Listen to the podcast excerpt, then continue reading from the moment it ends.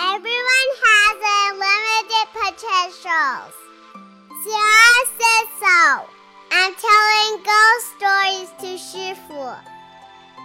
Shifu took Xiara for a walk in the evening. Xiara was sleepy and wanted to go to bed. He didn't dare tell Shifu as he might be called lazy. So he came up with an idea. To tell ghost stories.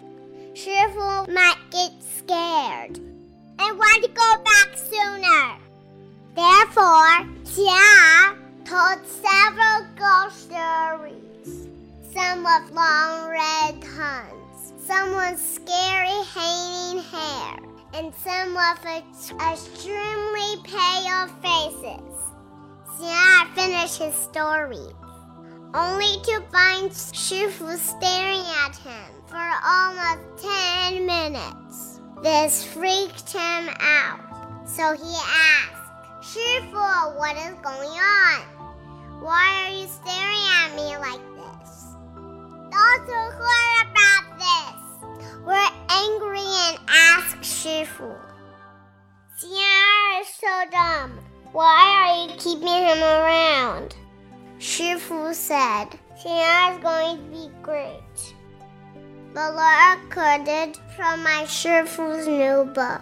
Say good things. Master Shui Chang insight on the path to speaking like a Buddha. The Buddha teaches the truth of emptiness and conditional arising. There will never be a self that is permanent. Everything is in a state of constant changing in the eyes of the ordinary person.